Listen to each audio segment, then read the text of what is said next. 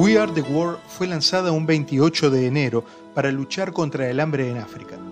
Su letra fue escrita por Michael Jackson y Lionel Richie, mientras que la música fue compuesta por Quincy Jones.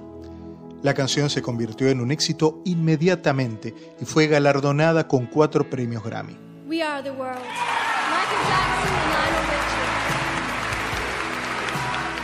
El sencillo contó con la colaboración de grandes artistas estadounidenses del momento entre los que se destacan Michael Jackson, Lionel Richie, quienes también escribieron su letra. Asimismo, en los últimos años, la canción ha contado con otras versiones que también fueron lanzadas para luchar por otras causas globales. Pero esta no fue la primera canción benéfica. Aunque es un poco complicado saber cuál fue, sí es posible identificar a Do They Know It's Christmas como la primera en volverse exitosa.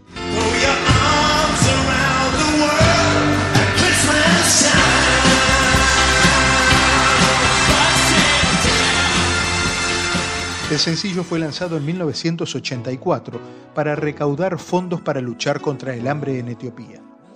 La canción fue lanzada bajo el nombre de Band Aid y contó con la colaboración de bandas como U2, Wham, Duran Duran y músicos como Phil Collins, Sting y David Bowie. En 1984, el músico y activista Harry Belafonte tuvo la idea de organizar un concierto benéfico para recaudar fondos y así luchar contra el hambre en África. Cuenta la historia que Harry Belafonte llamó al manager y productor Ken Cregan, a quien se le ocurrió apostar por una canción que reuniera a los mayores exponentes musicales estadounidenses de la época. Cregan llevó la idea a Kenny Rogers y a Lionel Richie, para después sumar al productor Quincy Jones, Stevie Wonder y al mismísimo Michael Jackson. Cregan encargó la letra de la canción a Lionel Richie y a Michael Jackson, mientras que Quincy Jones compuso la música. Según The Saturday Evening Post, Richie y Jackson trabajaron en la letra durante una semana. La versión final de la canción quedó el 21 de enero de 1987. Las grabaciones solistas iniciaron un día después en Lionshare Recording Studios, mientras que la histórica grabación grupal final se llevó a cabo el 28 de enero en AM Recording Studios, ubicados en Hollywood, California. La idea original era contar con solo 15 artistas. Reagan tuvo la responsabilidad titánica de lograr que la canción se volviera realidad y para ello tuvo que obtener recursos monetarios, reunir a todos los músicos y resolver todas las cuestiones técnicas y artísticas que fueran surgiendo. En una entrevista con Mirror, el productor musical confesó que su idea original era que participaran entre 15 y 28 artistas. Curiosamente, una pieza clave para que el proyecto se convirtiera en lo que hoy recordamos fue la participación de Bruce Springsteen.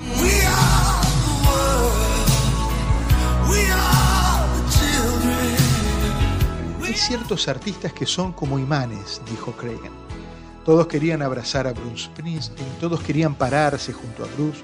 Bruce era el jefe y ciertamente con los rockeros, si Bruce está ahí, ellos también querían estar. Finalmente la grabación contó con la participación de 45 artistas, entre los que también resaltaron Tina Turner, Billy Joel, Diana Ross, Bob Dylan y Cindy Lauper. Cregan recuerda que nunca se pretendió contar con 45 músicos grabando en un solo lugar. ¿Cómo se podía lidiar con tantas estrellas al mismo tiempo? Fue entonces cuando a Quincy Jones se le ocurrió la frase Deja tu ego en la puerta.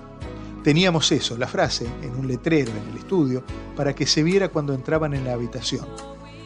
Recuerdan que al tomar la foto de portada de We Are the World, todos los artistas estaban listos, menos Michael Jackson, que había desaparecido.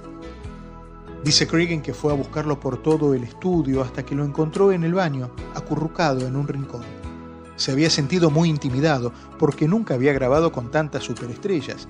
Le dije, Michael, tú tienes que salir, tú escribiste esto. La canción fue lanzada el 7 de marzo de 1985 e inmediatamente se convirtió en todo un éxito. En los primeros días se vendieron 800.000 copias. El single vendió 8 millones de copias en Estados Unidos y logró reunir aproximadamente 147 millones de dólares en recaudaciones. En 1986, We Are the World fue galardonada con tres premios Grammy Mejor grabación del año, canción del año, mejor interpretación pop de un dúo o un grupo y Mejor Video Musical. Al recibir la estatuilla por Mejor Canción, Lionel Richie y Michael Jackson dijeron, Estamos muy orgullosos de formar parte de una industria de gente que en un momento en el que el mundo está necesitando ayuda, nuestra industria musical respondió. Lo más importante es que cuando los llamamos, todos ustedes respondieron y se los agradecemos. Quincy Jones y Lionel Richie se volvieron a reunir en el 2010 para producir la nueva versión de We Are the World.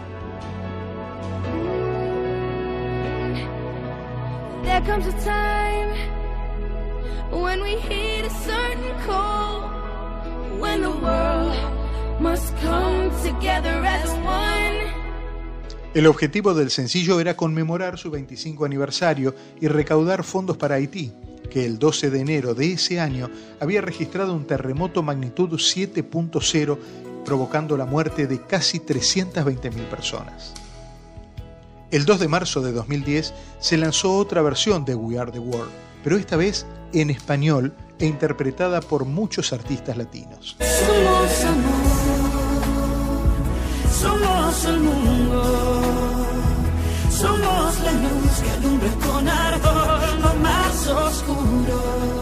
el sencillo también fue creado para recaudar fondos para Haití y su letra fue adaptada al español por Emilio y Gloria Estefan. Algunos de los artistas participantes fueron Juanes, Ricky Martin, Vicente Fernández, Belinda, Shakira, Thalía, Jenny Rivera, Luis Miguel y Daddy Yankee.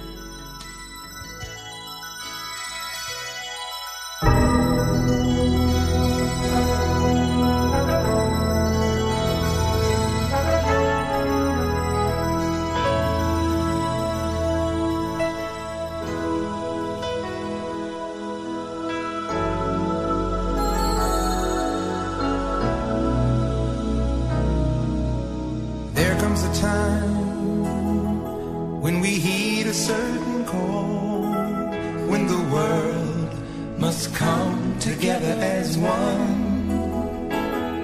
There are people dying. Oh, when it's time to lend a hand to life, the greatest gift of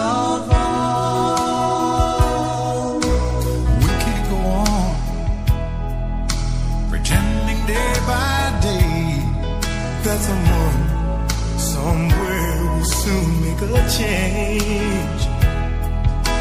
We all a part of God's great big family.